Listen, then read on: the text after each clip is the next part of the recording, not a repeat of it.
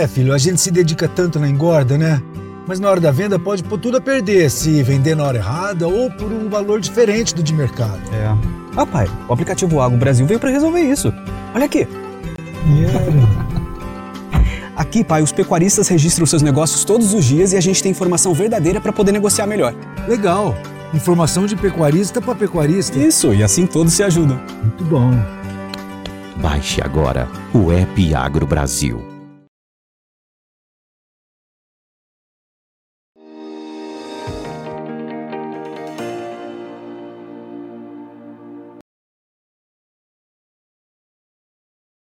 Olá, muito bom dia a você que está conosco, ligado aqui no Notícias Agrícolas e aguardando as informações do mercado do boi.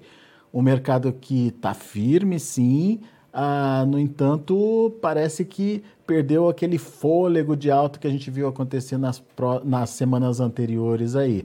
Mas será que tem capacidade de recuperar esse preço? Será que a gente pode ver novos patamares? Enfim, como é que os frigoríficos estão atuando para evitar essa pressão de alta aí na arroba? Perguntas para Iago Travagini, é, direto lá da Agrifato. Iago está em Cuiabá, no Mato Grosso. Encontramos recentemente lá na Famata Embrapa Show, né, Iago? Muita tecnologia legal ali para agropecuária, para pecuária principalmente. É, e agora, virtualmente aqui, a gente está de volta para falar aí de mercado, Iago. E o que, que você me conta desse mercado novo aí? É, tá faltando fôlego para novas altas? Tem estratégia no meio aí para evitar é, preços maiores para o boi? Enfim, o que, que você me conta? Bem, bom dia, boa tarde, todo mundo está acompanhando notícias agrícolas, né? Às vezes eu falo aqui que é 10 e meia da manhã em Cuiabá ainda, mas aí já é 11 e meia, então o pessoal já está almoçando. É, e bem, Alexander, para falar bem a verdade, o que a gente tem visto é nada mais é do que um alinhamento de expectativa, né? Eu acho que o mercado veio numa forte muito alta, numa alta muito forte nesses últimos uh, ah, 14 dias, uh, principalmente ali entre o final da, é, da segunda quinzena até uh, meados aí do, do, final de mês. E a gente viu esse processo de alta acontecer porque o pecuarista já tinha entregue um volume considerável, a oferta começou a se encurtar, consequentemente as escalas começaram a se pressionar, né, e o preço começou a subir. E nessa alta de preço, o pecuarista vendo a possibilidade de mais altas pela, pela frente, né, começou a enxugar ainda mais a oferta. Só que teve um momento que esse preço subiu e começou a, a consolidar um patamar interessante, o pecuarista começou a vender, e a escala que chegou a 12 dias, há cerca de um mês atrás, né, os frigoríficos paulistas chegaram a ter 12 dias de escala, bateu ali num fundo próximo de 7, 8 dias e estagnou. Então parou de cair como parou de cair, os frigoríficos começaram a testar agora. Eles pararam de ofertar novos valores mai ainda maiores e começaram a segurar esse processo de alta. Então, olhando para o cenário, que a gente vê um alinhamento expectativa. A bolsa, uh, ainda que a gente não tenha visto queda no mercado físico, a bolsa que tinha precificado uma alta ainda mais intensa começou a voltar mais para o físico. Né? Então, a bolsa começou a responder é, de maneira negativa a esse processo, digamos assim, de alta que teve no, no, no físico e estagnação agora e relativa é, um preço mais calmo, digamos assim. Só que uh, o mercado ele às vezes antecipa esse sentimento, né? Então ele, ele, ele, ele vai lá, bate lá em cima, começa a voltar agora. Mas no frigir dos ovos, assim, a gente vê que o mercado está relativamente firme. Não há um excesso de oferta que bata no mercado muito nesse momento, até porque a gente está colhendo, principalmente do, da perspectiva de confinamento, a gente está colhendo os frutos da virada ali de abril, da virada de, de, de mês para maio. Então, naquele momento, a gente tinha preços em queda, custos elevados, tanto da reposição quanto do custo nutricional, que não justificavam o confinamento. Então, não há grandes volumes de animais de confinamento sendo entregue nesse momento. Então, a percepção nossa é que a oferta é, apesar de estar, tá, ela, ela tá recuando também por uma questão de confinamento mais elevado, de confinamento, é, de, de, de, confinamento menos uh, forte. Esse segundo giro foi menos forte do que foi ano passado. Então, há uma composição de preços uh, que, que levam a essa estagnação atual justamente por conta dessa, dessa manobra, né? Os frigoríficos tentando segurar esse movimento de alta, tentando segurar esse ímpeto, ao mesmo tempo o pecuarista negociou mais um pouco, deu mais oferta, a escala parou de cair. Então a gente tem esse cenário de mercado físico comparativamente mais, mais uh, um pouco mais uh, frouxo frente ao que era 14 dias atrás, um processo de alta mais travado, digamos assim, por conta desse cenário. Muito bem, esse, esse é o cenário de agora, mas quando a gente é, passa a entender o que vem por aí, Iago, é, as coisas aparentemente são melhores para preços.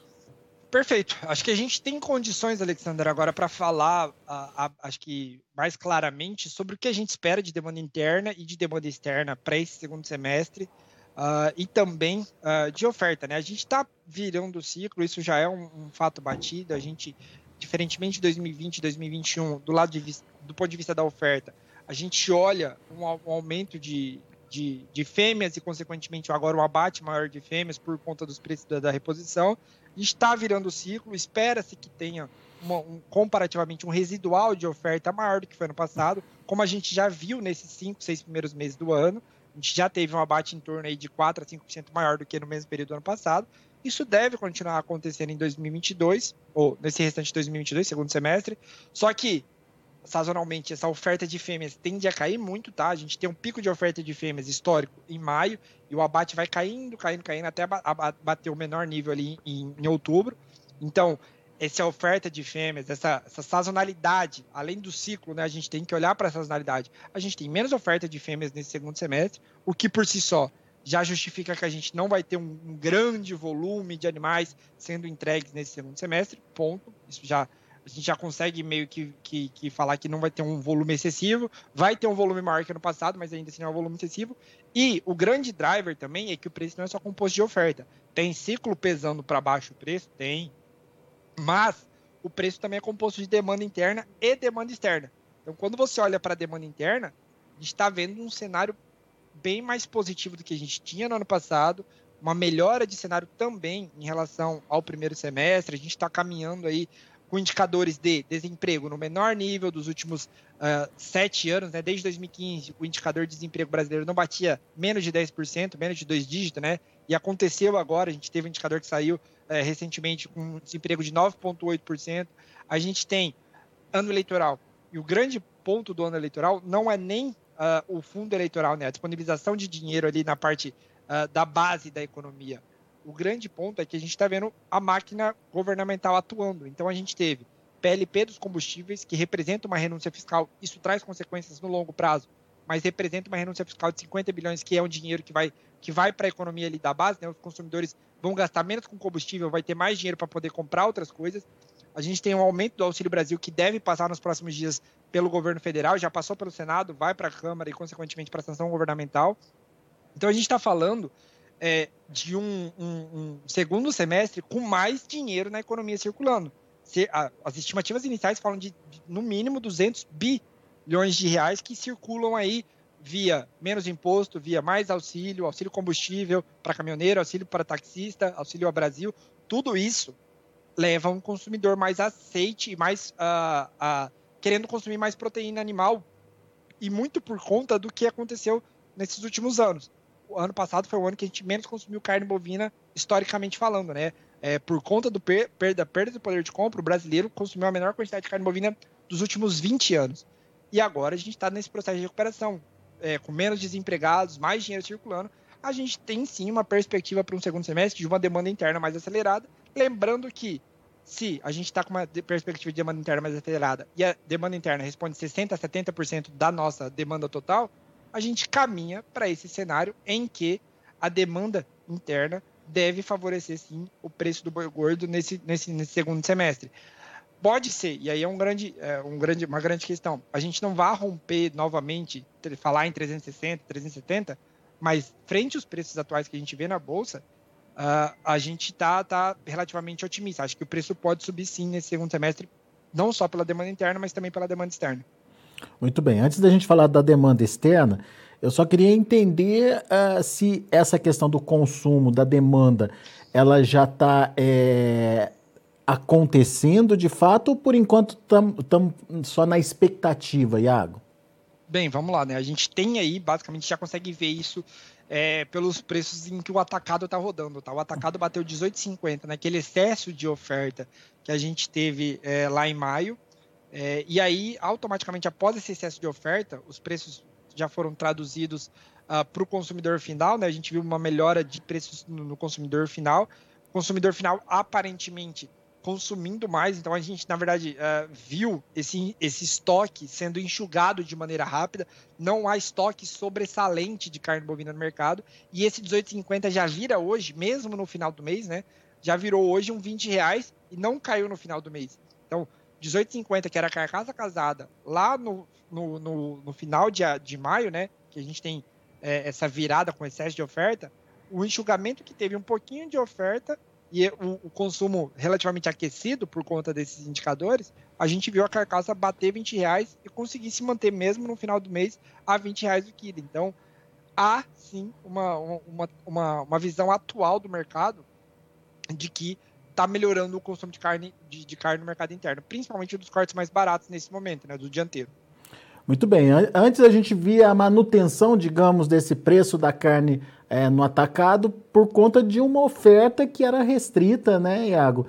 É, é, em função das exportações, em função do, do baixo volume é, de animais, da disponibilidade de animais, mas é, pelo que eu estou entendendo, então, deixa a, a oferta deixa de ser é, o fator preponderante aí e a demanda já aparece como um fator de sustentação de preços, pelo menos sustentação de preços da carne no atacado, então.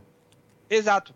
Assim, esse, esse primeiro, principalmente o primeiro trimestre desse ano, a gente exportou muita carne né, nesse, nesses últimos meses aí, a gente exportou muita carne, a disponibilidade interna de carne no Brasil estava nos menores níveis aí para esse período. Então a gente estava exportando muito e o preço era sustentado justamente por conta dessa é, dessa, dessa disponibilidade interna muito curta. Uhum. O brasileiro estava consumindo menos. Só que o que está acontecendo, principalmente a partir de maio? Aumentou-se a oferta, a disponibilidade interna em maio de 2022, nas, nos nossos números aqui, já foi o maior nível de 2022. Para junho também é um nível que não é o maior, mas é o segundo maior de 2022. E ainda assim, o preço não é, degringolou, digamos assim, né? Ele não desvalorizou muito. Ele, ele veio num processo de, de, de, melhora, ele veio num processo de valorização. Então, o que mostra para a gente é que mesmo com a disponibilidade interna de carne bem maior do que foi em janeiro, do que foi em fevereiro, do que foi em março, ainda assim o preço conseguiu se manter relativamente ali próximo dos 20 reais. Lembrando que 20 reais é, em, car, em quilo de carcaça, né, é, re, refere-se basicamente a um preço de arroba de 300 reais. Então mostra mais uma vez que o mercado interno considerando os níveis atuais de disponibilidade interna, ele aguenta sim o preço de 300 reais. Ele volta a consumir nesse patamar com relativa facilidade. Boa, Iago. Agora então, a demanda externa. A gente está muito preocupado e acompanhando aqui é, com atenção a todo esse essa divulgação de uma recessão global, enfim, Estados Unidos, a própria União Europeia aí passando por momentos delicados nas suas economias. É, e até que ponto isso pode impactar, na sua opinião, a nossa exportação? É, e se isso chega na China, né, que é o nosso grande comprador aí, digamos? É, vamos lá. Eu acho que esse é um assunto bem interessante. A gente tem falado muito disso aqui dentro da Grifato, tá? É, pelo menos desde abril e março desse ano eu falo desse medo e desse receio do mercado financeiro, tá? É, já é um negócio que está acontecendo.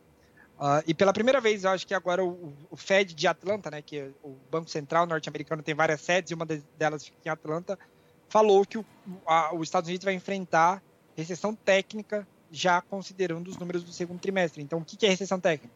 É dois trimestres consecutivos de queda no PIB. E isso pode acontecer já nos Estados Unidos agora, nesse segundo trimestre. Então, provavelmente, a gente deve ver aí os Estados Unidos já entrando provavelmente numa recessão. E isso é relativamente impactante, por quê? Porque os Estados Unidos é a maior economia do mundo ainda, mas continua a ser a maior economia do mundo e, consequentemente, impacta globalmente. O que está acontecendo? A gente está vendo uh, os Estados Unidos entrando em recessão, uma Europa provavelmente entrando em recessão. Isso impacta diretamente a demanda total é, de commodities, de, de preços na economia de maneira geral.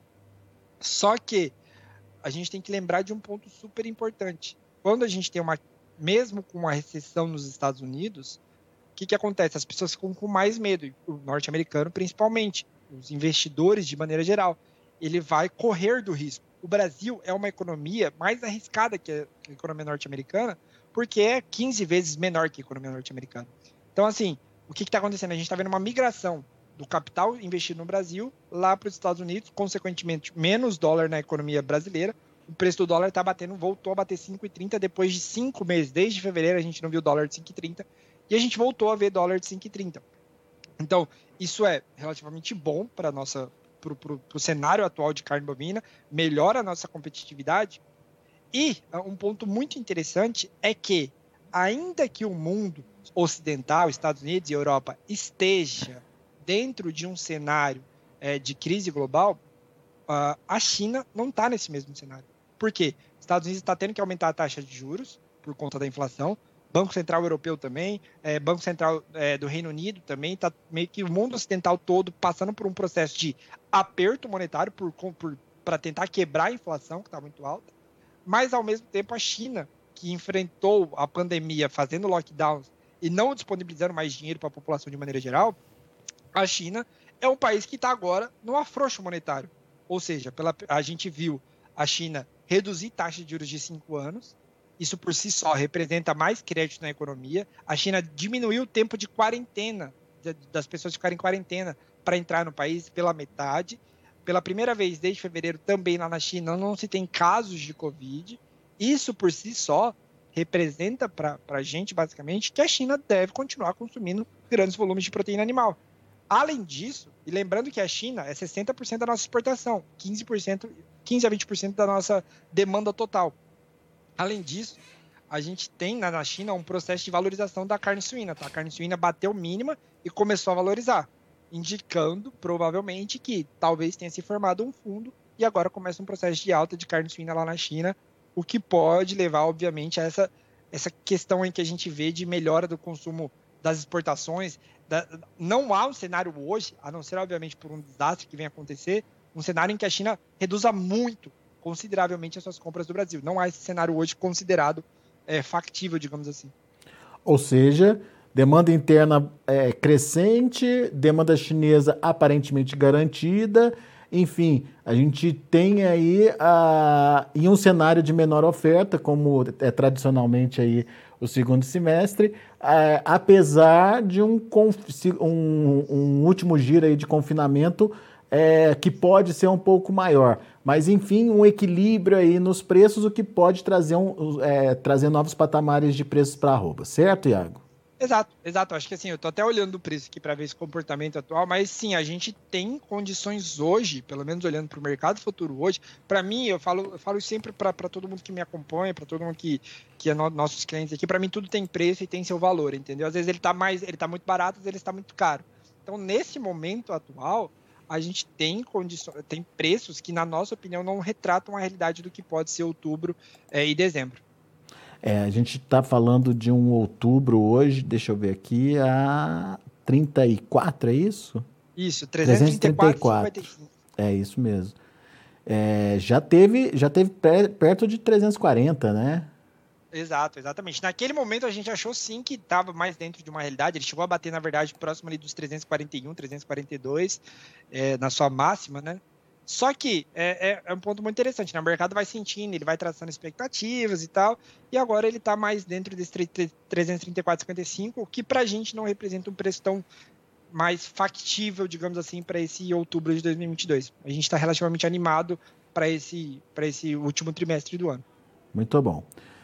Muito bom, Iago Travagini, meu caro, muito obrigado mais uma vez por estar é, tá aqui com a gente, compartilhando da sua experiência, trazendo é, a sua visão aí para a precificação da arroba do boi. Pessoal que está no YouTube, muito obrigado pela audiência. Ah, lembrando que para receber as nossas notícias, os nossos boletins, tem que se inscrever e tem que acionar o sininho lá. O sininho vai te alertar sempre que tiver novidade, sempre que tiver entrevista rolando por aqui, tá certo? Iago, grande abraço, meu amigo. Volte sempre, é sempre bom te ouvir. Valeu, muito obrigado pelo convite mais uma vez, Alexander, e até a próxima. Valeu. Tá aí, Iago Travagini, Agrifato, aqui com a gente no Notícias Agrícolas. Vamos aos preços, vamos ver como estão as negociações lá no Mercado Futuro, lá na B3, e a gente dá uma olhadinha no indicador CPEA também, de olho na tela então. Olha aí, o agosto, R$ 330,30, caindo ainda 0,87%. O setembro, R$ 332,10. queda de 0,45%. Outubro, 334,55, caindo 0,01%, quase nada. E o novembro, R$ 335,15, uma queda de 0,56%. Mas pelos horários ali, que a gente vê é, de, de última negociação dos contratos, a gente percebe que é um mercado que está meio parado hoje.